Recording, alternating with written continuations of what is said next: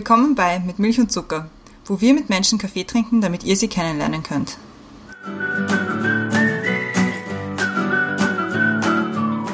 Wir sind wieder bei Mit Milch und Zucker. Diesmal zu Gast ist der Dinko, 46 Jahre alt und du bist Chefredakteur von Medianet. Wer Medianet nicht kennt, das ist Österreichs Wirtschaftszeitung für Marketing und Sales, der Homepage. Ja, wir sind aber nicht nur eine Homepage, also nicht nur eine Web, ein Webauftritt, wir haben auch eine Print-Wochenzeitung. Wir sind Genau. überhaupt größt, Österreichs größte B2B-Plattform mit vielen Branchen und Bereichen, die wir abdecken. Ich bin verantwortlich für den Bereich Marketing, Medien und Werbung. Kommunikation im weitesten Sinne, wenn man so will. Perfekt. Ich habe gestern gelernt, wie die Millennials sagen. Ja. Irgendwas mit Medien. Genau, irgendwas mit Medien. Richtig. Ja. Aufgewachsen bist du im, wie du es vorher gesagt hast, damaligen Jugoslawien, jetzt Kroatien, zehn Jahre lang. Und dann bist du nach Salzburg gekommen. Und was dich offenbar besonders auszeichnet, ist, dass du ein wahnsinniger Eurovision-Fan bist, habe ich gehört. Ein Hooligan. Ein Hooligan, ein Eurovision-Hooligan. Yes. Richtig. Soweit zu deiner Person. Die Brenda erzählt dir jetzt endlich, was wir für ein Thema für dich haben. Also wir haben das Thema, und es ist mit ein bisschen Zwinkern gedacht, nämlich Medienlogik mit Windmaschine. Okay, kann ich mir noch nichts drunter vorstellen, aber ich bin gespannt. Weil wir haben ja das, den Schwerpunkt Medien jetzt und du bist halt jemand, der auch Medien versteht und Medien kennt. Der Hintergrund zu dem Medienthema ist, dass vor allem mit der nahen EU-Wahl, dass es, glaube ich, auch wichtig ist, Medien ein bisschen zu verstehen, wie Medien funktionieren und wie die mediale Welt funktioniert. Und Die Windmaschine ist der Song Contest, oder? Und die Genau. Windmaschine ist ein Song Contest. äh, ja, also das ist so das Thema. Bei uns ist das Thema immer ein großer Rahmen. Wir können immer reden, über was wer reden möchte. Vor allem, weil es halt auch darum gehen soll, dass die Leute dich kennenlernen als Person, was, Okay. wie du tickst. Gut. Genau. Und jetzt fangen wir mit unserer Schnell Schnellraterunde, wollte ich sagen, das ist falsch, unserer Schnellfragerunde Ja. an. Questions to go, Genau. so wie Coffee to go. Okay. Buch oder Kindle? Buch. Jeans oder Lederhose? Beides. Was wolltest du als Kind werden? Pilot, natürlich. Zeitung oder Zeitschrift? Beides. Chefredakteur wäre ich gerne einmal bei. Der Spatzenpost. Nice. Nutella oder Eurocreme? Eurokrämer. Am Wochenende lese ich, Keine Zeitungen. Radio oder Fernsehen? Fernsehjunkie. wenn ich mir eine andere Identität aussuchen könnte, wäre ich. Unsichtbar. Kaiserschmarrn oder Salzburger Nocker? Kaiserschmarrn. Also ist der Salzburger doch nicht so ganz durchgedrungen. Nicht bei den Salzburger Nockern. Das waren so die, die, die Questions to go. Um ein, ein Coole bisschen, Fragen, finde ich.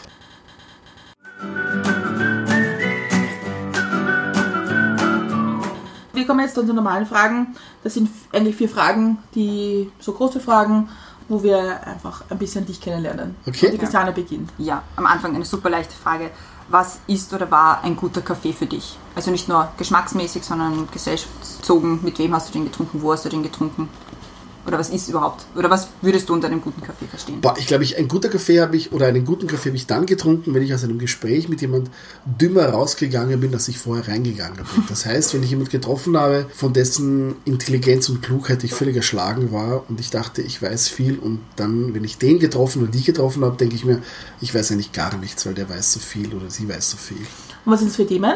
Was sind das für Themen, wo du sagst, okay, da kann mich noch jemand total beeindrucken? Das, ist ja nicht- das finde ich, kann man gar nicht so eingrenzen. Wir haben zum Beispiel einen Kollegen in der Firma, der arbeitet im Callcenter nebenberuflich oder halt neben seinem Studium und ist Astrophysikstudent. Mit dem Okay. kann man sich wahnsinnig gut unterhalten, aber genauso gut über Medienthemen natürlich. Also ich glaube, das ist thematisch, ist das gar nicht so einzugrenzen, sondern es geht eher darum, wie das Gegenüber einem das Thema vermittelt. Nämlich, ob, ob der mit viel Interesse, viel Empathie und viel Begeisterung erzählen kann. Und wenn er das kann, dann kann er einen, also mich kann man damit leicht begeistern. Und wann war das das letzte Mal so, dass du dümmer aus einem Gespräch rausgegangen bist, als du vorher warst?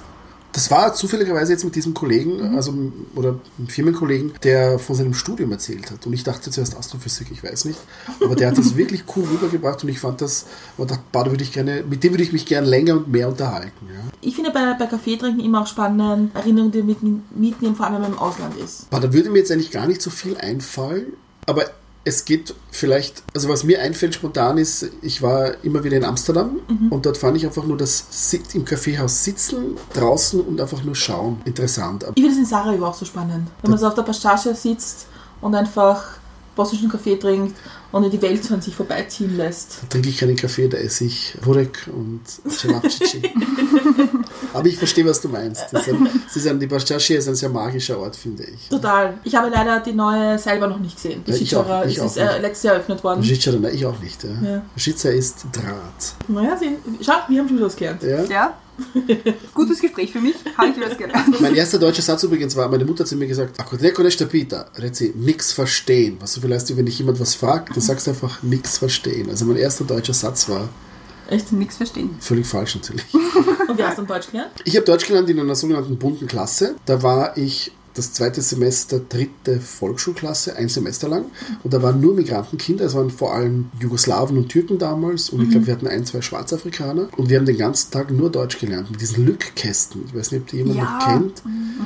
Und am Nachmittag war ich in einem Kinderhort, der angegrenzt war an diese Schule. Und da war ich neben Oleg. Oleg war, glaube ich, Norweger, das einzige nicht deutschsprachige Kind. Das kann man sich hier gar nicht vorstellen. Da musste man einfach lernen. Außerdem, meine Mutter, die bis heute ganz schlecht Deutsch spricht und im Infinitiv und manchmal dem Fernsehen nicht folgen kann, hat mit mir jeden Morgen Vokabel geübt im Bus. Wahnsinn. Was wäre so, was du aus deiner Erfahrung mitgenommen hast für die heutige Situation in den Schulen, ein guter Tipp, zu sagen, wie kann man mit Kindern umgehen, die die Sprache nicht sprechen? Also ich bin gar nicht gegen diese sogenannten Ghetto-Klassen. Die werden ja kritisiert. Ich habe so eine sogenannte Ghetto-Klasse besucht.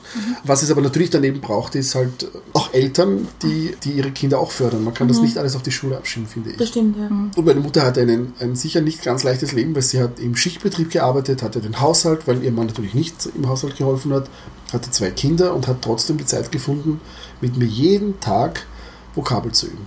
Und ich finde, wie gesagt, Eltern müssen, müssen, müssen mitmachen. Ja. Und glaubst du, glaubst du, wäre das auch der Ansatz, heute zu sagen, okay, man muss auch schauen, dass die Eltern mehr von der Sprache mitbekommen, damit sie ihren Kindern auch mehr helfen können? Oder kann es über die Kinder auch gehen? Ich glaube, es kann in beide Richtungen gehen. Also was ich, wogegen ich strikt bin, ist, dass man sagt, die Kinder sollen zu Hause Deutsch sprechen. Ähm, weil wenn meine Mutter mit mir Deutsch gesprochen hätte, hätte ich ein ziemlich hässliches und schieres und falsches Deutsch gelernt. Ansonsten, weiß ich, es ist schwierig. Also ich glaube, es müsste schon viel früher anfangen, die Qualifizierung in der Sprache. Nämlich im Kindergarten, also verpflichtende Kindergartenjahre vorher, wenn man sieht, okay, das Kind ist noch nicht so weit, dann verfrüher in den Kindergarten, da wäre ich viel radikaler eigentlich. Ja. Was wäre der erste Satz, wo du sagen würdest, weil du hast gesagt, der erste Satz, den du gelernt hast, aber nichts verstehen. Was glaubst du, hätte dir mehr gebracht oder hat dir das was gebracht? Ich glaube, damals habe ich mir noch gar nichts gedacht. Und ich habe mir auch meine eigenen Sätze zusammengebaut, wo ich noch nicht so gut Deutsch gesprochen habe. Ich kann mich erinnern, jemand ist mal auf den Fuß gestiegen und ich bin da zur Tante hin und habe gesagt, er ist mir auf den Fußfinger gestiegen, ja, weil ich nicht wusste, was C heißt. Aber es gibt in Kroatisch auch nicht das Wort. Es gibt ja auch das Wort für Zehe nicht. Stimmt, ja, es gibt nur Finger, Finger, eigentlich. Ja. ja. Es gibt nur Finger. Und es gibt Daumen. Es gibt schon, also Finger, Zeigefinger und so Daumen, aber es gibt für Fuß, äh, für, für Zehen, für Zehen gibt es keinen speziellen Ausdruck, stimmt. Wie gut sprichst du Kroatisch? Also ist das Schlecht. Also ich spreche ein gutes Umgangskroatisch Ja. auf einem Niveau, das sicher nicht meinem Alter entspricht. Ja. Also ich könnte nicht sagen, aufgrund der verdichteten Hinweise wurde der Täter gefasst auf Kroatisch. Ja, das könnte ich nicht. Ich würde sagen, da haben sie jemand gefangen. Ich finde das so lustig, wenn Leute, die halt vor allem Kroatisch so diese Kindsprache erhalten. Genau, genau, So genau. Papanje, also dieses so, Ja, so ja. Papi machen. Ja, Ja, ja. Weil sie diese Wörter, weil das, das ist halt das, was man zu Hause sagt.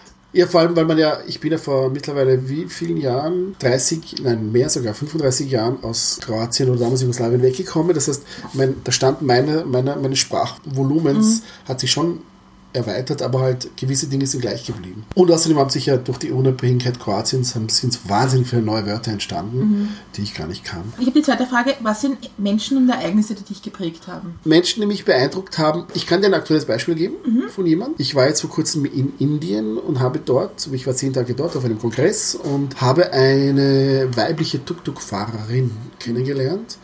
Und war, erstens einmal war ich überrascht, dass eine Frau dort Tuk-Tuk fährt. Und sie war auch die einzige. Ich habe dann am, ich glaube, am letzten Tag noch eine zweite ganz junge gesehen, aber und mit der bin ich ins Gespräch gekommen, die heißt Mangala. Mangala ist 43, hat zwei Kinder. Der Mann hat sie verlassen, der ist einfach abgehauen irgendwann. Sie hat einen Unfall gehabt, Rückenverletzung, Beinverletzung, kann nicht mehr so viele Stunden pro Tag fahren. Und sie hat aber auf mich trotzdem eine so unglaubliche Stärke ausgestrahlt. Ja, so eine Souveränität. Und der zwei Jungs sind jetzt, glaube ich, 18 und 20, Schulbildung ermöglicht. Und die hat sicher viel zu kämpfen ihrem Leben. Ja. Und, und als Frau noch dazu in so einer Gesellschaft auch, muss man auch dazu sagen. Und die hat mich, also vielleicht nicht nachhaltig geprägt, aber sie hat mich echt beeindruckt. Und ich habe dann die Idee gehabt, ihr zu helfen und habe dann, wie ich zurück war, eine Spendenaktion ins Leben gerufen, um ihr ein Tuk-Tuk zu kaufen, damit sie selber ein Wahnsinn. Tuk-Tuk hat. Und wir haben binnen, weiß nicht, zwei Tagen haben wir dieses Tuk-Tuk zusammen finanziert. Und was ich so schön fand, war, dass die Leute, die zwischen 10 und 200 Euro gespendet haben, mir dann geschrieben haben, sie fühlen sich so gut damit, dass sie etwas Gutes tun können. Und das fand ich eigentlich so nett. Ja. Ich habe bei einem Projekt mitgemacht, da konnte man einer, einer syrischen Familie für ein Jahr, konnte man gewisse Dinge quasi zweckwidmen spenden. Ich habe dann gesagt, ich würde gerne für Medien spenden. Ich möchte, dass sie sich einen gewissen Medienkonsum ermöglichen können, Cool. nämlich Internetzugang, jetzt Ja. einmal als erstes. Und das konnte man machen. Und dachte, okay, dafür spende ich jetzt. Ja. Glaubst du, dass, dass es wichtig ist, Menschen Zugang zu Medien zu ermöglichen? Unbedingt, unbedingt. Glaubst du, hat uns das hilft das Internet? Oder ist es manchmal schadhaft? Das Internet selber ist weder gut noch schlecht, es ist nur ein Kanal, um an Informationen zu kommen. Und ich finde auch, dass man, weil unlängst war die Diskussion, ob man gewisse Medien nicht den Zugang verwehren sollte, das war auf der Twitter-Blase natürlich, und dann hat der Florian Klenk, glaube ich, was gesagt, irgendwie, warum soll man zum Beispiel Mein Kampf, jetzt es sind jetzt ein weit vom Thema, aber warum soll man Mein Kampf nicht lesen dürfen? Die Frage ist, was man damit dann macht. Nur weil ich der Meinung bin, dass jetzt ein Medium schlecht oder böse ist oder schlechte Dinge verbreitet, darf man es nicht von vornherein verbieten. Es gibt Medien in Österreich, die würde ich vielleicht nicht staatlich unterstützen, weil sie gewissen Kriterien nicht entsprechen. Und da gibt es ja auch faktische Kriterien, wie also zum Beispiel ermöglichen die eine Fort- und Ausbildung von ihren Mitarbeitern oder dieses oder, oder bekennen sie sich zu einem gewissen Kodex und so weiter. Ja. Aber insgesamt ist das Internet natürlich ein Wunderland, das unter anderem auch gerade im Medienbereich sicher sehr vieles ermöglicht, absolut. Wir haben letzte Woche schon darüber gesprochen. Ich finde halt, ich weiß nicht, ob es nicht wichtig wäre, Bildung ein bisschen anzupassen an Medien, nämlich auch im Schulwesen auch Leuten, Menschen beizubringen, wie man mit Medien umgeht. Genau, wie man Medien nutzt und Ja. wie, man, wie man Dinge, wenn man etwas liest und es nicht einfach ungefragt zu akzeptieren, sondern zu überlegen, kann das stimmen, muss das, ist das, ist das überhaupt möglich, ist das wahr? Wie machst du das? Naja, das ist halt, ich glaube, eh eine der Grundsätze des journalistischen Arbeitens, ja. Check, recheck, double check. Aber das müssen wir halt von vornherein tun. Das heißt, ich muss mich auch darauf verlassen können, dass was ich schreibe stimmt. Aber wenn du als normaler User Medien konsumierst, dann haben wir ja das Problem mittlerweile, dass sich Menschen, also nicht nur quasi die, von denen wir zwei oder wir drei vielleicht glauben, dass sie nicht die richtigen Medien konsumieren, sich in ihrer eigenen Blase bewegen, und das tun wir ja genauso. Natürlich. Ja. Also Medien grundsätzlich oder Internet, wie war die Frage? Internet grundsätzlich? Ob das, ob das was Gutes ist eigentlich. Ja, natürlich. Ja. Hat das deine Arbeit verändert, seitdem halt Donald Trump, Fake News, alternative Fakten, was es da alles so gibt? Hat das deine Arbeit verändert, in, so wie du arbeitest? Schaust du da jetzt mehr drauf oder hast du, denkst du dir, boah, jetzt habe ich viel mehr Verantwortung, weil da irgendwie genau, genauer geschaut wird oder weil man das anders sehen kann? Ja, da bin ich vielleicht keine, keine gute, kein gutes Beispiel, weil ich arbeite für ein Fachmedium, ein B2B-Medium. Ich bin kein Publikums, also unsere Zeitung ist kein Publikumsmedium. Das heißt, wir schreiben für eine gewisse Teilöffentlichkeit von Spezialisten. Also wir schreiben über Spezialisten für Spezialisten in ihren, in ihren Branchen. Und meine Arbeit hat das jetzt nicht unbedingt, also wir sind ja diesem Lügenpressevorwurf oder diesen Fake News nicht, nicht ausgesetzt. Das Einzige, was wir tun, was es schon verändert hat, ist, dass ich, dass ich thematisch diese Dinge jetzt aufgreifen muss, natürlich. Und darüber zu schreiben ja, und zu, zu ergründen, woher kommt das, was macht's mit den Medien, was macht's mit unserer Gesellschaft, das schon, ja. Aber ich bin jetzt keine Tageszeitung, ich bin Aber ist, ist ein, Fach, ein Fachpublikum nicht noch viel kritischer? Natürlich, Also- weil sie, weil sie sich viel mehr auskennen. Ja. Aber wir schreiben ja über, wir schreiben ja nicht über, ob jetzt Ausländer ähm, Sozialhilfe missbrauchen oder nicht, sondern ich schreibe über ganz andere Dinge. Ich bin im, Ich weiß ja, aber ich schreibe über Werbekampagnen, ich schreibe über Entwicklungen im österreichischen Handel, also nicht ich, aber der Kollege zum Beispiel. Ja. Ich schreibe, welche neuen Fernsehsender es gibt, wie wird sich die Finanzierung des Rundfunks gestalten. Was ich, worüber wir natürlich schreiben, ist die Erosion in der Printmedienlandschaft Mhm. und die Abflüsse der Werbegelder zu anderen Kanälen. Worüber wir natürlich schreiben, ist ähm, die Ungleichbehandlung von Medien, Plattformen und für mich ist Facebook ein Medium. Ja. Für viele ist es nicht. Viele sagen, das ist kein Medium, weil die halt unter völlig anderen Regeln, nämlich keinen Regeln agieren können, weil sie von, weil sie Geld verdienen, indem sie Hass verbreiten. Das ist Clickbait. Einfach dort, wo, wo, wo halt diese aufsehenerregenden Dinge passieren, dort die Leute hingehen, dort sich das anschauen und dort verkaufen sie Werbung hinein. Darüber also da, ja, in diesem Sinne betrifft es mich oder tangiert es mich schon, weil es ein Thema ist für mich. Aber es ist nicht, ja, Facebook verdient einfach Geld damit, dass es eigentlich komplett wurscht ist, was sie machen. Da geht es einfach nur um Geld verdienen. Also Genau. Facebook ist halt gro- Großteil das, was die Nutzer daraus machen. Ich frage mich, ist es die Schuld von Facebook oder ist es auch die Schuld von denen, die genau diese Algorithmen ausnutzen? Naja, wenn man sich zum Beispiel ansieht, also zwei Dinge dazu. Das eine ist, ich finde, Facebook muss man, also Plattformen wie Facebook, dass man nicht nur über Facebook reden, muss man natürlich in die Verantwortung nehmen, sich an gewisse Regeln zu halten. Das stimmt. Ja. Nationale nämlich. Ja, genau. Ja. Und auf der anderen Seite, wenn man sich anschaut, ich habe jetzt die Zahlen nicht im Kopf, aber wenn man sich ansieht, von wie vielen Accounts, ob das jetzt Twitter ist oder ob das Facebook ist, welcher Anteil an diesen ganzen Fake News kommt, dann hat man herausgefunden, dass quasi eine Handvoll Accounts für, ich weiß nicht, 70 Prozent äh, dieser Fake News verantwortlich sind. Also da, mhm. und da muss man halt was tun. Ja. Ich habe einen Podcast gehört von einer Journalistin der New York Times. Ja. Das war sein erster Serialized Podcast von der New York Times. Okay. Wahnsinnig toll, Kalifat kann ich jedem empfehlen. Geht über den IS und eine, eine Journalistin, die den IS verfolgt. Gut, gut gemacht. Und sie sagt, dass natürlich, sie hat einen Nachteil im Printmedium, wenn sie über den IS schreibt, mhm. dass sie natürlich schon eine Quelle hat, das ist halt irgendwer hinter einem Twitter-Account irgendwo. Sie konnte natürlich verifizieren, dass er die Wahrheit sagt, weil sie ihn länger schon mit ihm Kontakt hat. Nur sie kann das halt nicht als Quelle benutzen. Jeder Wahnsinnige auf Facebook kann aber schreiben, was er, wer er oder sie möchte. Genau. Und das ist halt, und da tut sie sich als klassisches Medium halt einfach viel schwerer, ja, aber das in ist der ja Tageslogik zu bleiben. Ja, aber genau das ist ja das Problem, dass du halt, du tust dir halt viel leicht. Ich habe jetzt äh, die, diese Gelbwesten in Frankreich. Da mhm. gab es ein Bild von einem blutüberströmten, glaube ich, Mann war es. Das wurde geteilt, als die Polizei hätte dort einen Gelbwesten-Typen malträtiert. Mhm. Jetzt hat sich herausgestellt, dieses Bild war aus Spanien und war, ich weiß nicht vor wie vielen Jahren. Ja. Mhm. Also das war überhaupt, aber die Leute haben das geteilt und jeder hat geglaubt, dass das wirklich dort passiert ist und hat das noch mehr Unruhe, für noch mehr mhm. Unruhe gesorgt. Und ein wesentlicher Unterschied zwischen den klassischen Medien und, und diesen sozialen Netzwerken ist ja, dass wenn ich einen Fehler mache, dann berichtige ich das an derselben Stelle, mhm. im selben mhm. Medium, wo ich auch den Fehler begangen habe. Da schreibe ich rein, es tut mir leid, ich habe den Herrn Markus Müller, der heißt nicht Müller, der heißt Huber, oder ich habe das und jenes geschrieben, das stimmt so nicht. Das passiert in den sozialen Medien nicht. Oder auch dort, wo Leute halt keine Medienkanäle betreiben, im Internet, die berichtigen nichts. Die müssen auch nichts berichtigen, weil sie mhm. am nächsten Tag schon die nächste Sau durchs Dorf jagen. Und das ist schon ein Problem. Ja. Glaubst du, dass, dass, wir, dass wir uns sowieso als Gesellschaft so Gedanken machen müssen, wie wir mit Nachrichten umgehen? Weil, weil wir nicht mehr dieses Klassische haben, es gibt eine Tageszeitung, die liest man, da stehen Sachen drinnen und es gibt eine ZIP2, die schaut man, sondern jeder nimmt sich den Teil raus, der er oder sie gerade interessiert. Naja, ja, nicht nur und, das, ja, okay, Entschuldigung. Oder was uns in die Timeline gespült wird, wo auch immer jetzt gerade, auf welcher Plattform. Und das sind halt die, die Sachen, die wir wahrnehmen. Ja, das, was uns in die Timeline gespült wird, dafür sind wir schon selbst verantwortlich, mhm. weil wir halt gewissen Leuten folgen, gewisse Dinge liken, gewisse Dinge abonnieren und der Algorithmus denkt dann, okay, das, also der Algorithmus an sich kann ja nichts dafür, aber der denkt sich, okay, dem scheint dieses und jenes zu interessieren, dann schicke ich ihm verstärkt Informationen aus diesem Bereich. Und dadurch dreht sich diese Spirale immer schneller, immer weiter und dann bin ich nur mehr in, in, meiner, in, meiner, in meiner eigenen Blase, wo ich nur mehr Informationen bekomme, die das, was ich ohne die schon glaube, verstärken. Ein Unterschied natürlich ist, wir sitzen hier und machen, oder ihr macht einen Podcast ähm, früher war Medien machen und Nachrichten verbreiten ein Monopol von mhm. gewissen Unternehmen oder Zeitungen oder, oder Medien, Medienhäusern. Heute ist im Grunde ja jeder ein Medienmacher, wenn er will.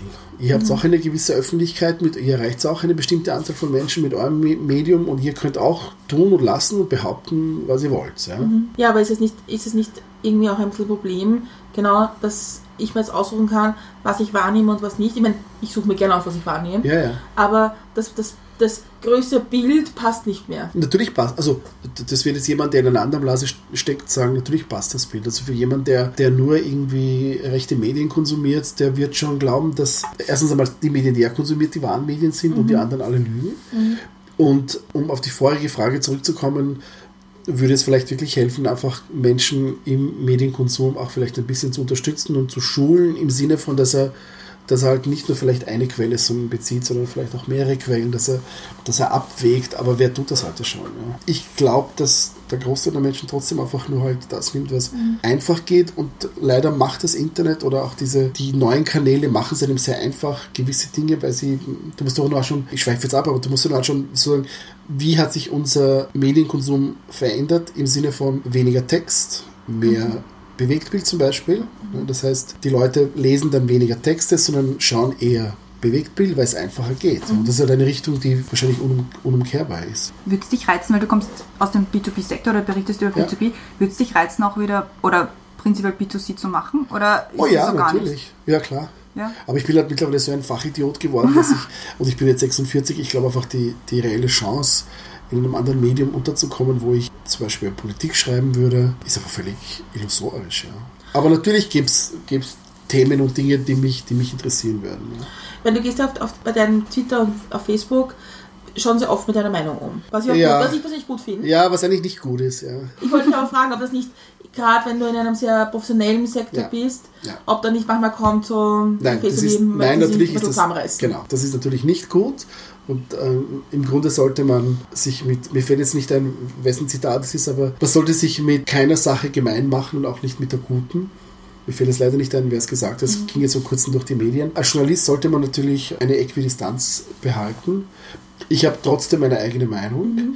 Das ist ein schwieriger, schwieriger, wie soll man sagen, ein, ein schwieriger Balanceakt, weil ich bin ja, ich habe gerade heute lustigerweise bei uns einen Kommentar geschrieben zum Thema, wie weit kann ein Journalist privat sein in der Öffentlichkeit. Und wahrscheinlich kann er es nicht. Ja. Der ORF hat jetzt vor kurzem Guidelines herausgegeben, wie sich ORF-Mitarbeiter auf in den sozialen Kanälen zu verhalten haben. Da muss ich dazu sagen, warum gibt es das erstens nicht dann für alle Auftritte von Journalisten, auch in anderen Medien?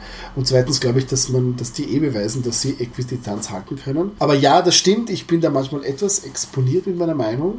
Ich bin jetzt kein politischer Journalist. Ja. Deswegen ist es vielleicht ein bisschen leichter für mich, aber insgesamt müsste ich natürlich mich ein bisschen mehr zügeln, weiß ich nicht, aber ja, das stimmt. Wie schwer ist es dann, die eigene Meinung rauszuhalten, wenn du jetzt ein, eine Geschichte schreiben musst oder einen Artikel schreiben musst, wo du nicht ganz hundertprozentig dir denkst, okay, ja, das entspricht jetzt meiner Meinung oder das entspricht Naja, das kann Weltbild. schon, das kann, also es kann schwierig sein, aber es muss trotzdem gelingen, weil ich bin ja nicht hier, um Artikel zu schreiben, die meine persönliche Meinung widerspiegeln, sondern ich habe einen gewissen Sachverhalt darzulegen. Jetzt bin ich, wie gesagt, nochmal in einem B2B-Bereich, Ja. das heißt, ich schreibe sowieso für ein Fachpublikum, ich habe eine Fachsprech in meinen Artikeln, das ist wieder anders, ja. Aber ich finde, das gilt eigentlich für alle Journalisten. Also man kann nicht ständig seine Meinung vor sich hertragen. Da muss man sein eigenes Medium machen. Also man Oder einen Podcast vers- machen. oder einen Podcast machen. Genau, man muss halt schon versuchen, die Leute objektiv und sachlich über gewisse Sachverhalte einfach zu informieren. Mhm. Das geht halt nicht, wenn man mit Schaum am Mund schreibt. Ja, Ja, wir haben da noch ganz viele lustige Fragen. ja Zum Ja. Beispiel, wann ist ein Thema ein Thema? diese Frage stelle ich mir eigentlich jeden Tag aufs Neue und das hängt, glaube ich, von vielen Faktoren ab. Das eine ist natürlich, also das, was über allem, finde ich, steht, auch in meiner Arbeit, ist das Thema Relevanz. Ist das Thema relevant für eine Öffentlichkeit, für eine Teilöffentlichkeit? Das spielt aber auch die zeitliche Komponente manchmal mit. Das heißt, Dinge, die früher vielleicht relevant waren, sind heute nicht mehr relevant. Und je nachdem, für welches Medium man arbeitet, glaube ich, dass viele auch aus der persönlichen Betroffenheit heraus Dinge zum Thema machen. Ja. Also klassisches Beispiel sind Missstände. Wenn man sieht, okay, da gibt es einen Missstand in einem gewissen Bereich und man sich als Journalist dieses Themas annimmt. Das ist also gerade für politische Magazine wie das Profil oder den Falter oder auch von mir aus den Standard und die Presse, ist das schon ein Thema. Das heißt, dass man als Journalist Dinge auch aufbringt. Man kann nicht nur ständig über Dinge schreiben, über die eh alle anderen schreiben. Ja, das ist es im Grunde. Ja. Wann ist für dich ein Thema ein Thema? Jetzt habe ich gerade versucht zu überlegen, wie du es gesagt hast. Ich glaube, für mich ist ein Thema ein Thema. Ich mag es nicht, wenn Leute, wenn ich sehe, dass andere Leute schlecht behandelt werden Okay? oder nicht fair behandelt werden. Und dann wird es für mich zum Thema. Es wird für mich Thema, wenn andere Leute betroffen sind. Ich bin ein sehr, da bin ich für mich zum Beispiel sehr unegoistisch. Ja. Aber ich glaube zum Beispiel, ich, ich mag es auch anderen Leuten eine Öffentlichkeit zu geben sagen, sag deine Meinung, tu was. Und dann wird es für mich ein Thema, wenn es andere betrifft. Ja, aber das ist ja eine Art von Publizität. Das heißt, du nutzt halt dich als Mensch und den öffentlichen Raum, um auf ein Thema aufmerksam zu machen. Du gehst dann durch Simmering und verteilst Flugzettel oder machst eine Demonstration. Und ich habe halt die Möglichkeit, in einem Medium, das viele Menschen lesen, ein gewisses Thema aufs Tableau zu bringen. was für mich halt auch, und das für mich ist auch wichtig, Themen, auch, auch wenn sie nicht so groß sind, zu sehen. Ja, die Relevanz eines Themas hat ja nichts mit der, sozusagen mit der Anzahl der Betroffenen. Ja. Das kann ja auch ein Einzelfall sein, wo man ein, etwas zu einem Thema macht. Ja, Jetzt haben wir so selten derzeit. ja stimmt. stimmt, ja. Also wenn ich jetzt so drüber nachdenke, du redest ich dir zuhöre, habe ich das Gefühl eigentlich, dass Medienpolitik eigentlich kein Thema ist in Österreich. Weil das sind einfach Themen, die man nicht in auf einer breiten Basis diskutiert hört, die zum Beispiel ich jetzt wahrnehmen würde. Da hast du völlig recht. Ich, manchmal habe ich auch das Gefühl, dass ich und meine Branche, also die Medienjournalisten des Landes, wir sind, so viele sind wir nämlich gar nicht. Ja. Also es gibt auch nicht so viele Medien in Österreich, die sich ein eigenes Medienressort leisten. Es gibt sehr viele Medienkollegen, sind im Kulturressort angesiedelt. Ich finde, es sollte eher im Wirtschaftsressort angesiedelt sein. Das ist immer meine Meinung.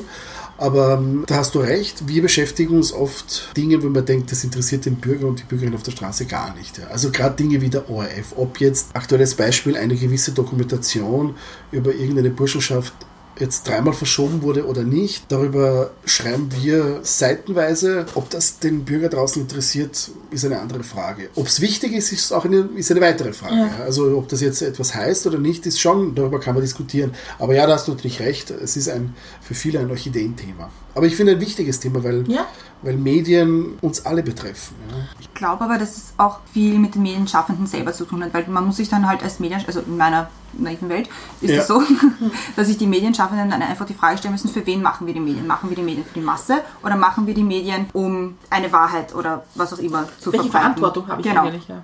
Also mache ich Medien, damit ich sich sie gut verkaufen kann Ja. oder mache ich sie, um wirklich Informationen Ja, weiterzugeben? das ist ein guter Einwand, weil ich habe vor kurzem eine Diskussion aus ähm, Medienmachern und Medienanwälten und Menschen aus äh, Mediaagenturen und da hat eben auch einer der, der, der Medien- oder Verlagsmenschen gesagt, oder der Vorwurf, den er den Journalisten macht, ist, dass sie sich eigentlich nicht mehr mit der Realität auf der Straße auseinandersetzen. Also wir sind auch in einer gewissen Blase und das, was wir schreiben, hat nichts mehr mit der gefühlten Realität der Menschen draußen zu tun. Ich sage nicht, dass das alles wahr ist, aber dass wir wahrscheinlich auch einfach die anderen eben nicht mehr ernst oder nicht, nicht ernst nehmen, aber dass wir, dass wir nicht ernst nehmen, dass der wirklich glaubt, dass er sich nicht mehr auf die Straße traut, weil es draußen wirklich gefährlich ist. Und das glaubt er aber. Da driften wir sicher auseinander. Also die, die Blase gibt es ja nicht nur in die eine, sondern auch in die andere Richtung. Wie kommt man da raus aus der Blase?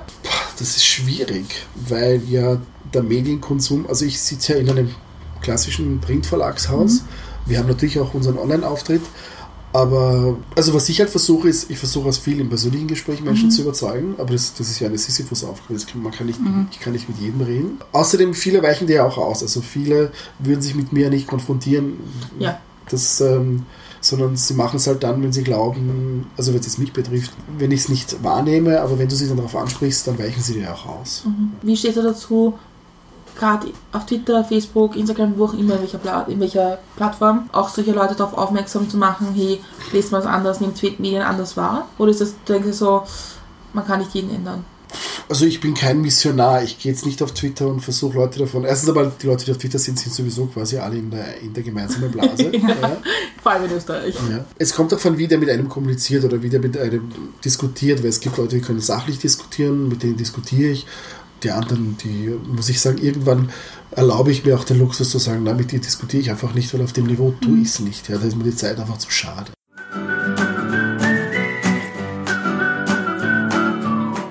Jetzt die nächste große Frage für dich, sicher wieder auch urschwer. Worauf bist du stolz? Worauf ich stolz bin, vielleicht nichts Konkretes, aber ich bin, glaube ich, eher auf andere Menschen stolz als auf, auf mich und meine, also auf Leistungen, die ich vielleicht erbracht habe, sondern ich bin eher stolz, wenn, wenn andere Menschen, die ich gerne habe, tolle Dinge machen. Gibt es in, in deinem beruflichen Werdegang irgendeinen Artikel oder irgendwas, wo du dir denkst, das war so gut, dass ich das gemacht habe? Stolz wäre in dem Zusammenhang sicher das falsche Wort, aber ich glaube einfach, dass jeder Artikel, wo ich halt wahnsinnig viel Recherchearbeit und viel Zeit hineinstecke, etwas ist, wenn er dann auch noch gut geworden ist und man vor allem dann auch Resonanz erfährt, weil man kriegt ja eigentlich äh, in der Regel eher, wenn Resonanz, dann negativ, weil die meisten Menschen sich leider nicht die Mühe machen, auch mal was Positives zu sagen. Dann sind es Dinge, auf die ich nicht stolz bin, aber wo ich sage, damit habe ich eine große Freude. Ja.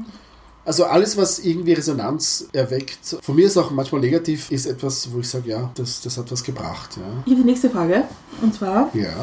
das bringt mich zum Lachen. Gute Witze bringen mich natürlich zum Lachen. Ja. Sarkastisch? Zynisch? Ab, ab, ich liebe den britischen Humor. Ja. Oh ja. Also je schwärzer, desto besser. Richtig böse, ja. Aber wir wollen trotzdem über den Song Contest reden. Ja, Auch wenn du, wenn du aus dem Weg gehst. Wir haben uns gestern so toll vorbereitet. Ich habe eine Frage dazu. Ich Ja. habe mich überlegt, eine Frage. Und zwar, welches Lied aus den letzten Jahren hätte eigentlich Sieger sein sollen, ist es nicht geworden? Ein Lied, das ich, uh, also eines der Lieder, das ich immer wieder höre, ähm, das mir wahnsinnig gut gefällt, wo man, von dem man übrigens auch sagt, das ist eines der, wie sagt man, meist unterbewertetsten Lieder überhaupt beim Song Contest ist.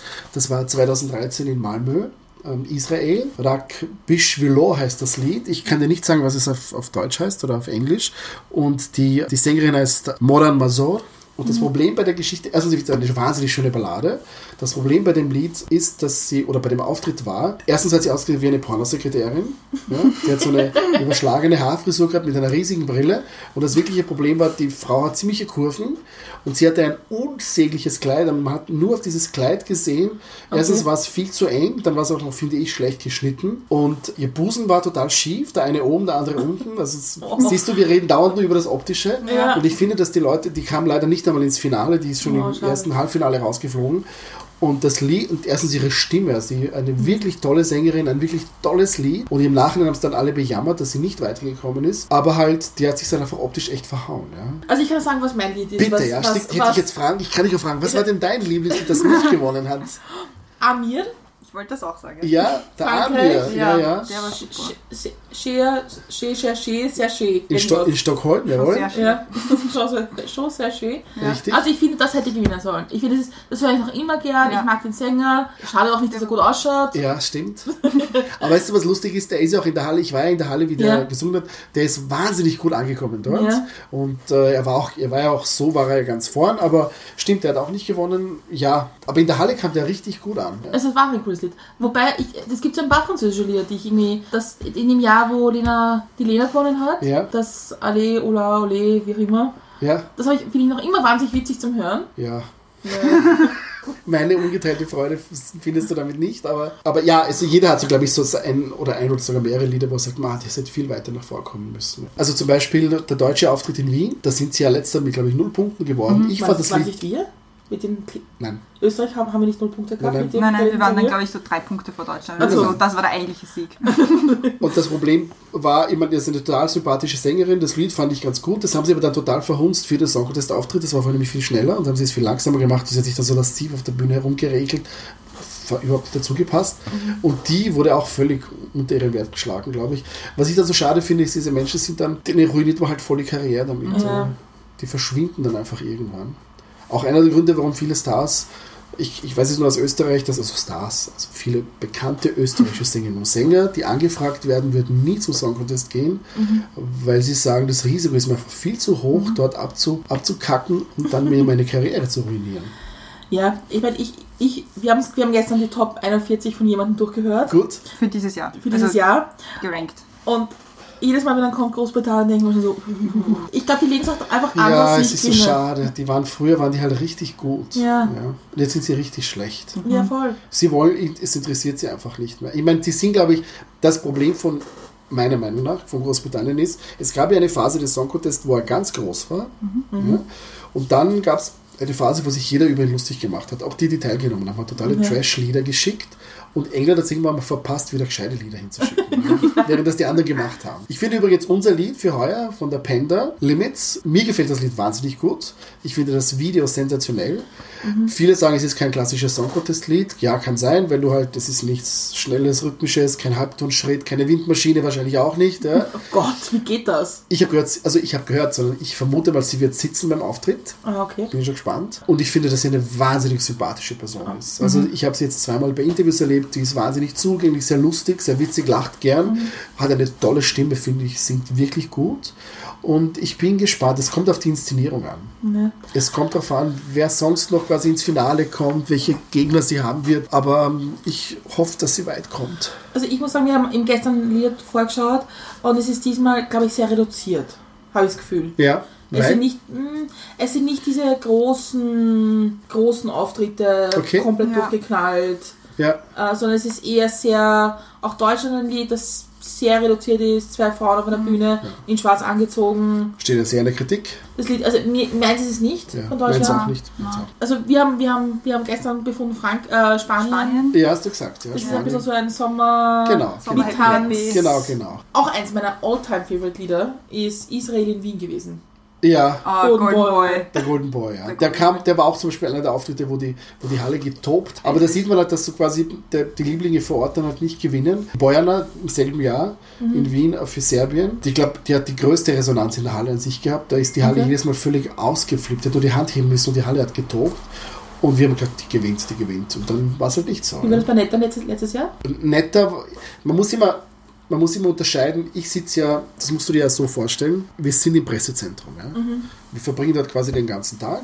Die Proben gehen dann irgendwann am späteren Nachmittag los, gehen dann bis in den Abend, bis in die Nacht hinein und wir gehen dann aus dem, aus dem Pressezentrum raus und gehen in den Euroclub. Dort gehen wir dann feiern. Dort spielen sie nur Song Contest Lieder. Ja. Genau das Cool. wollen wir auch. Wir wollen auch nichts anderes. Ja. Dann bist du dort bis 4 Uhr früh, dann gehst du nach Hause schlafen, dann stehst du wieder auf und gehst wieder ins Pressezentrum. Und wir sind dann dort quasi auch in einer Blase und es gibt dann auch so Wetten, die laufen und und wir haben dann oft, es gibt so, so Dynamiken, die sich entwickeln, dass Journalisten sagen, okay, der gewinnt und der gewinnt und dann, ist, und dann, dann hypt man jemand hoch und draußen spielt sich was völlig anderes ab. Ja. Das ist übrigens ein schönes, schöner Vergleich auch zu, zur, zum, zur Medienlandschaft und zur Ja. Realität draußen und zum Medienkonsum des normalen, quasi des 0815-Bürgers und des Journalisten auf der anderen Seite, dass wir, also dass die Journalisten oft eine völlig andere Meinung haben, was heuer gut ist, als das Publikum draußen. Das gleiche hast du übrigens auch mit zwischen Publikum und der Fachjury. Ja. Also wenn das nach der Fachjury gegangen wäre, hätten wir letztes Jahr gewonnen. Ja? War aber halt nicht der Fall. Ja. Also das ist, das ist wieder so eine Blasengeschichte halt in, in, in, in, diesem Sinne. Ja. Ich weiß nicht, wie es dir geht, aber ich, Ja. ich, mein, ich bin ja in einer, anderen, in einer anderen Geschichte, weil ich bin nur Zuschauer, ich bin Zuschauerin Ja, ja. und fertig. Und ich mag das beim Song Contest, dass man nationalistisch für andere Länder sein darf. Ja, ich finde auch, das ist die einzige, einzige, wo ich sage, einzige Plattform, wo das völlig okay ist. Ja. Und wo es auch völlig okay ist, als Journalist, also wie gesagt, dort sind 1200 Journalisten, davon sind 1150 Männer und davon sind 1149 schwul. ja? Und die sind alle Feuer und Flamme für ein bestimmtes Land. Ja. Und das ist, glaube ich, die einzige, ich glaube, den Sportjournalisten wird es nicht unähnlich gehen. Also jemand, der Sportjournalist wird, glaube ich, und der dann Fußballjournalist wird, der brennt für einen gewissen Club. So ist es bei uns auch. Also wir, wir brennen total für diese Sache dort. Also wir Ja. sind, wir arbeiten dort nicht nur und schreiben über den, Öst, den größten Live-Musik-Event der Welt, sondern Mhm. Wir sind auch glühende Fans. Ich sage immer, ich bin ein, ESC-Hooligan. Ja? ja. Und, und da ist es völlig in Ordnung, und es ist auch völlig in Ordnung, die Fahne zu schwingen und für ein Land zu brennen. Das stimmt. Also ich zum Beispiel, ich halte immer zu Bosnien, wenn sie mitmachen. Ja. Also mal ganz prinzipiell. Egal welches Lied sie singen und wie schlecht sie sind. Ja, weißt du, aber Warum? Ich, ich, naja, ich bin überhaupt für die, sagen wir jetzt böse, die Balkanesen oft. Ja. Deswegen, weil ich weiß, dass, zum Beispiel, ich weiß es aus Bosnien und aus Kroatien, dass die Leute die Musik auch wirklich hören. Ja, also, ja. Ich meine, bei uns, ganz ehrlich, wie viele Leute kennst du, die sagen können, ich kenne das Lied vom Song Contest Gewinner vor drei Jahren? Das kennt kein Mensch, ja? Ja, nachdem ich mich da in der Blase bewege, kenne ich natürlich sehr viele Menschen, die das sagen Ja, ich können. kenne auch mehr, aber jetzt Ja, ja, nein, ich weiß schon, was du von der meinst, Breite ja, ja. her. Aber ein Song Contest Lied im, am Balkan hat ein bisschen, ein bisschen Gewicht dort. Also du erkennst, ja, das stimmt. Und deswegen verstehe ich es auch und das finde ich super, dass vor allem Kroatien, obwohl sie auch nicht immer so ein glückliches Händchen haben, Ja. dass sie Leute schicken, die in der eigenen Sprache singen. Ja, ich finde das überhaupt wichtig. Also das Ja. sage ich auch jedes Mal, wenn wir uns irgendwelche Song Contest Lieder wieder anschauen. Ich finde das so irrsinnig schade, dass das Ja. so weggekommen ist, dass man nicht mehr in der eigenen, also in der, in der Landessprache singt. Ich meine, da haben wir mit Deutsch sicherlich einen Nachteil, weil es halt verglichen mit jetzt zum Beispiel Französisch Oder Englisch. Einfach, oder Englisch einfach keine super schöne Sprache ist. Italienisch, Entschuldigung. Ja, immer, genau, Italienisch. Also der, der kann, wie habe ich gestern gesagt, ein Sterzrezept vorlesen und es Ja. klingt immer noch wunderschön. Und jeder denkt sich, wie wir nächsten Tag alle schwanger. genau, zack und pregnant. Also, Ja, das, ja, natürlich haben einige Länder einen Nachteil, also ob das Island ist oder ob das Portugal ist. Das ist ja wirklich eine hässliche Sprache, also Entschuldigung, eine nicht so schöne Sprache. Das stimmt. Der Nachteil ist natürlich, dass jetzt alle mehr auf Englisch singen, Ja. oder viele halt. Ja. Ich finde es äh, noch mehr schade, finde ich, dass das Live-Orchester weg ist. Das würde Ja. ich mir zurückwünschen, Ja, aber das geht halt auch nicht. Was jetzt Gott sei Dank die letzten Jahre wieder ein bisschen weniger geworden ist, ist der technische Gigantomanismus. Ja. Also die riesigen LED-Wände. Das kommt aber sicher wieder. Ja. Ich habe es jetzt in der Halle gesehen, also für die Zuschauer draußen macht es keinen großen Unterschied, weil durch Beleuchtung kann man wahnsinnig viel fürs Fernsehbild machen. Ich muss aber dazu sagen, wie wir in Kiew waren, da gab es eben keine LED-Wände, da gab es nur Beleuchtung. Wir waren ziemlich weit hinten in der Halle. Du hast einfach nichts gesehen. Weil wenn da ein Spot auf dem Sänger ist, im Fernsehen schaut das toll aus, aber in der Halle hast du einfach nicht gewusst, ist er schon auf der Bühne, singt, also gesungen hat er wohl, du hast ihn gehört, aber du hast nichts gesehen. Also das Live-Erlebnis für die Zuschauer in der Bühne ohne LED ist scheiße. Ich muss sagen, ich war bei der, ich war, bei- wie es in Wien war, Ja, bei einer Presseshow, Halbfinale. ja, mit viel Publikum. Ja, Ja, wo, wo die Serbien gesungen hat. Das war sogar das Halbfinale. Ja, ja. Aber nur die Presse, die Ja, Presse ja. Ding. Ja, aber nachdem die Karten recht teuer waren, sind wir relativ weit oben gesessen. Mhm. Und im Grunde, also ich habe das nicht gespürt. Wo bist du gesessen? Hinten oder neben der Bühne? Hinten oben. Da hast du eine viel bessere Sicht gehabt. Ich kann dir nämlich sagen, dass Leute, die die teuersten Karten hatten, die Ja. sind möglichst weit bei der Bühne gesessen, aber Ja. so weit hinten schon neben der Bühne, dass sie durch die Stelen nichts mehr gesehen haben. Ja, aber irgendwie war das so, also für, für uns war das so irgendwie, erstens war es in der, in der, die Musik in der Halle finde ich relativ leise. Wirklich? Dabei Ja. hat die Stadthalle eine wirklich super Akustik. Eine gute Akustik, ja, aber ich, ich kenne halt Stadthallenkonzerte von Nein Schnees, Wumm vorne, Ja, immer. ja, Ja. Aber es war schon relativ leise, wie ich gefunden habe, wo wir gesessen sind. Und dann, weil sich natürlich alles für eine Kamera unten abspielt, hast du irgendwie das Gefühl, du gehörst jetzt auch gar nicht so dazu. Das ist irgendwie Fernsehen, was da passiert. Genau, das ist es aber auch. Die Bilder, Ja. die dort produziert werden, sind nur fürs Fernsehen und der Zuschauer in der Halle hat eigentlich eher so dieses. Ich habe ja den Vergleich, also das klingt so alt, ich habe den Vergleich. Ja. Also ich habe ja, wir als Journalisten, wir also kannst dir so vorstellen, wir sitzen eben im Pressezentrum, wir können jederzeit in die Halle gehen. Wir dürfen uns, es gibt die ganz ersten Proben sind unter Ausschluss der Öffentlichkeit oder der Journalisten. Da wollen die Journalisten, äh, die Künstler, wenn sie hinkommen, mal die Bühne sehen und wollen sich mal ein bisschen zurechtfinden, da wollen sie keine Zuschauer haben. Aber ab dann dürfen wir eigentlich jederzeit in die Halle, bei, jedem Auf, bei jeder Probe. Und da ist die Halle leer. Da gibt es einen abgesperrten Bereich vor der, vor der Bühne, wo wir dann hin können. Und da ist es ein völlig anderes Gefühl, wenn du in die Halle gehst und sie ist voll. Also für der Zuschauer vor Ort hat dann quasi dieses Gefühl der vollen Halle, der Lautstärke, der Ja. vielen anderen Menschen. Aber natürlich wird in Wahrheit die Inszenierung ist nur für das Fernsehbild. Auch verständlich, weil es schauen halt viel mehr Leute, als Genau, dorthin genau, bringen. genau. Woher kommt bei dir überhaupt diese Begeisterung für den Song Contest? Wird das angefangen? Ja, die Brenda hat das vorhin gesagt, ah, ich komme vom Balkan. Ja. Und bei uns war das Eurovisia, wie das bei uns heißt, ist eine richtig große Sache gewesen früher. Das war ein wirklicher Straßenfeger. Das hat sich jeder hat sich das angeschaut. Das wurde zu einer nationalen Sache erhoben. Ich kann mich erinnern, wie Daniel Julie gesungen hat und nicht gewonnen hat, sondern ich glaube damals Nicole war das eine nationale Katastrophe. Wir haben uns betrogen gefühlt, dass der nicht gewonnen hat. Ich glaube, der wurde Dritter. Und dann ist es irgendwann mal abgeebbt, weil ich diese Trash-Phase war, fand ich es nicht so ziemlich cool. Und dann kam es aber wieder und wir haben dann jedes Jahr eine Song Contest Party gemacht und das Drama war, wie Conchita gewonnen hat, haben wir keine Party gemacht zum ersten Oh mein Mal. Gott. Wir saßen dann Mutterseelen allein zu Hause und haben es gedacht, furchtbar. Und dann hat Conchita gewonnen, dann war sie in Wien und dann war ich aber auch Journalist dabei und ich habe dort quasi zwei Wochen in der Stadthalle gewohnt. Ja. Cool. Und da ging es dann los, dann war ich in Stockholm, dann waren wir in Kiew, dann waren wir in Lissabon und jetzt sind wir heuer, sind wir eben in Tel Aviv, Gott sei Dank nicht in Jerusalem, sondern in Tel Aviv, was viel lustiger ist, was am Meer ist und eine hippe Stadt. Ja, also wie gesagt, bei mir kam es auch durch das berufliche, dass ich einfach, weil ich als Journalist kann ja viel mehr dort erleben, viele Dinge sehen, dabei sein, wo du als normaler Zuschauer ja gar nicht dabei bist. Ja. Oder ich habe zum Beispiel, von Stockholm habe ich zum Beispiel so Bühnenglitter irgendwie erwischt, keine Ahnung. Ja, das das Cool. habe ich dann jemand geschenkt. Oder ich habe von Wien, wenn ihr euch erinnert, diese, diese Kugeln, die da Ja. runtergekommen das Ja. Kugelballett, da habe ich über verschlungene Wege, über Facebook hat jemand eine angeboten zum Kauf, die habe ich dann gekauft. Jetzt habe ich so eine Kugel zu Hause. Ja. Und ja, und man lernt halt die Künstler kennen zum Teil. Mhm. Also nicht alle, manche sind sehr, sehr zurückgezogen, manche sind halt sehr offen. Also wenn du die Telefonnummer bei mir hast, ja, Habe ich leider nicht. Habe ich leider nicht. Verdammt. Habe ich leider nicht. Das war Ja. ein Scherz. Natürlich. Nein, das ist einfach, es ist einfach aufregend. Und es ist halt so eine, Ja.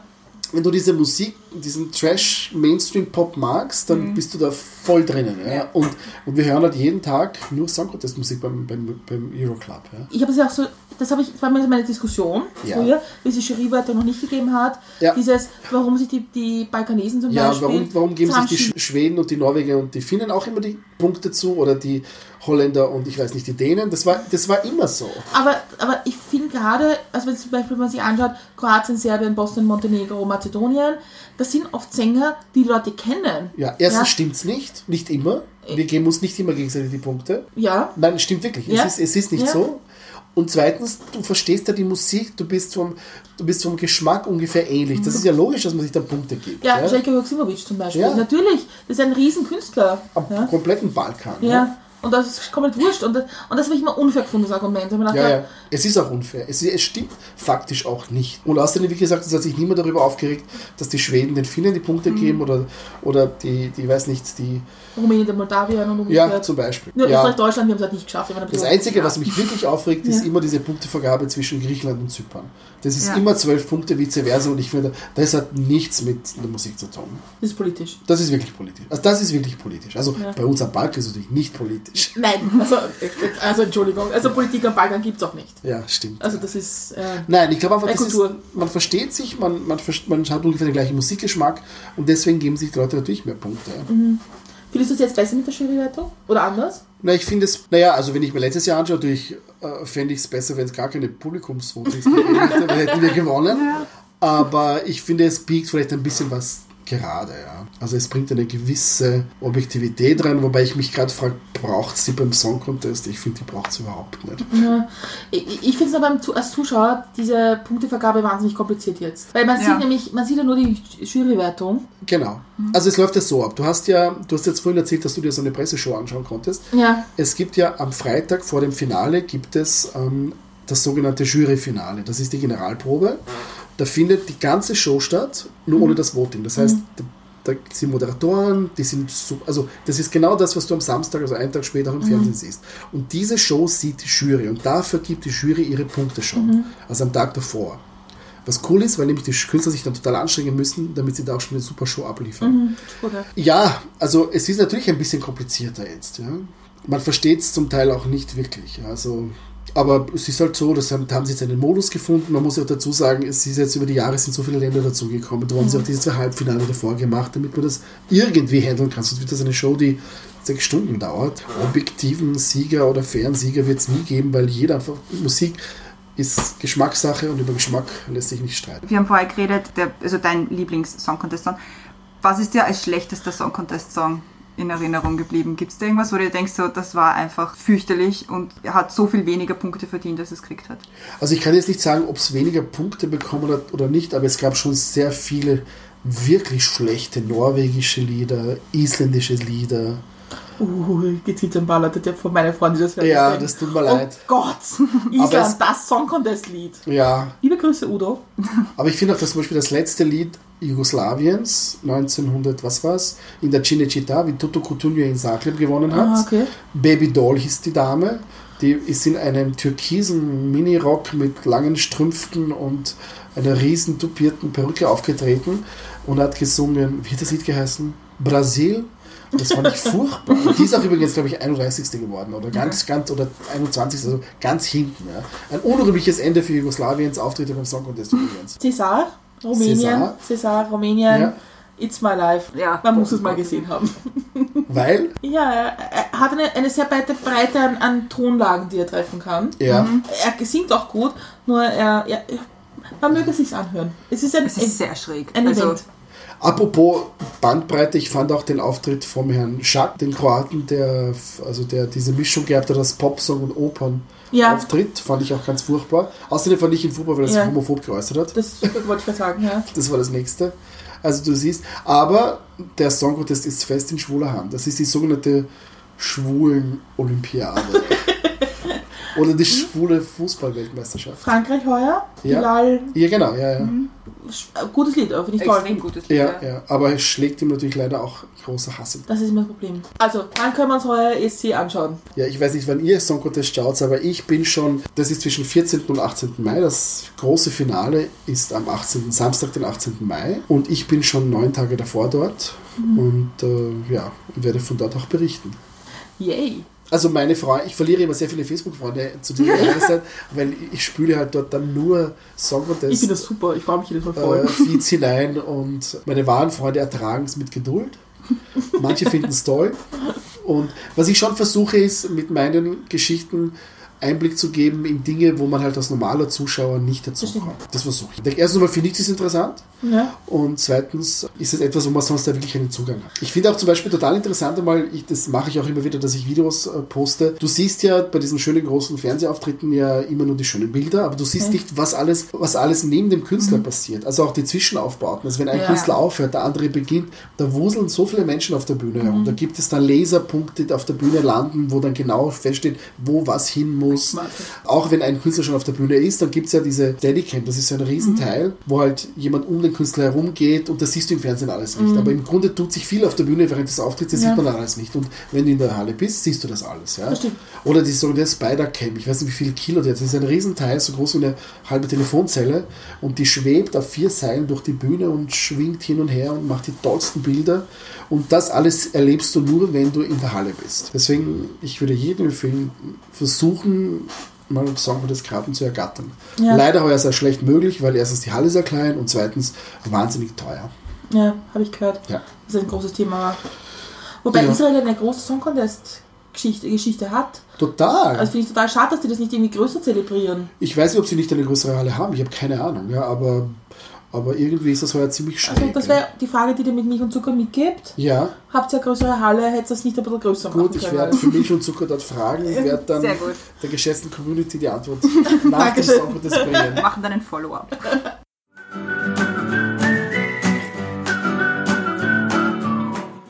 sind am Ende angelangt. War super spannend. Jetzt Finde noch ich auch. Sehr schön. zum Ende noch zwei ganz kurze Fragen. Ja. Und die erste wäre, gibt es noch etwas, was du uns oder den Zuhörerinnen und Zuhörern noch gerne sagen möchtest, mitgeben möchtest? Ja, ich habe was mitzugeben, nämlich vor allem bleibt neugierig und konsumiert so tolle Medienangebote und Inhalte wie den Podcast mit Milch und Zucker zum Beispiel. Ja? Dankeschön. Wo kann man dein Werk, deine Werke lesen? Unter medianet.at. Gibt es sonst noch was, was du uns sagen willst? Wo kann, kann man noch spenden für, für das Tuk-Tuk zum Beispiel? Gibt es ein Nachfolgeprojekt vielleicht? Ich habe jetzt schon das nächste Projekt, das ist ein, ein Kinderheim in Kampala in Uganda. Aber das ist wieder so eine private Geschichte, die ich halt mache. Nein, das Tuk-Tuk ist ausfinanziert. Super. Und äh, nächste, also ab dem 21., irgendwann nach dem 21.03. wird's, ähm, wird der Gutschein übergeben. Wir werden ein Video machen Cool.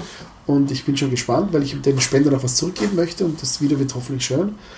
Und ja, aber nein, also das war eher so eine spontane Aktion, die ich halt einfach dort entstanden Und wo kann man das Video dann sehen? Auf deinem Twitter-Feed vielleicht? Nein, ich werde das, ich habe eine eigene Gruppe gegründet für alle Spender und ich werde das eigentlich nur auf dem, Ah, okay. nur für die Spender Okay. machen, weil mir geht es eben nicht darum, da jetzt irgendwie groß Wirbel zu machen. Zum Beispiel, Mhm. es hat sich jemand gemeldet von einer österreichischen Zeitung, die wollten eine Geschichte machen zu einer Spendenaktion, weil es war am Freitag, dem 8. März, am Frauentag, Mhm. Weltfrauentag. Und das war ja eine Frau oder ist eine Frau. Und ich habe dann gesagt, bitte nein, ich möchte keine Okay, Publizität, keine verstehe. Geschichte dazu haben. Das war nur, also will ich nicht schon wieder in der Zeitung landen. Und wo findet man dich auf Twitter? Falls man dich irgendwie, falls man auf Unter Dinko Feisuli zusammengeschrieben. passt. Ich habe schon 4600 mit heutigem Stand 67 Follower. Uh, Ich bin unter den, ich bin unter den Top 100 Journalisten Österreichs. das glaube ich. Bam. Ziemlich cool. Jetzt, ne? Du, also, wenn du was teilen willst, wir hätten dabei einen Podcast, der ganz spannend wäre zum Teilen. Den höre ich mir zuerst an. Danke, dass du dir Zeit genommen hast, das war super. Ich Super bedanke mich für den Kaffee mit Milch, aber ohne Zucker. Und ich habe die letzte Frage an dich, Ja. nämlich, wie trinkst du deinen Kaffee? Wenig Kaffee, viel Milch.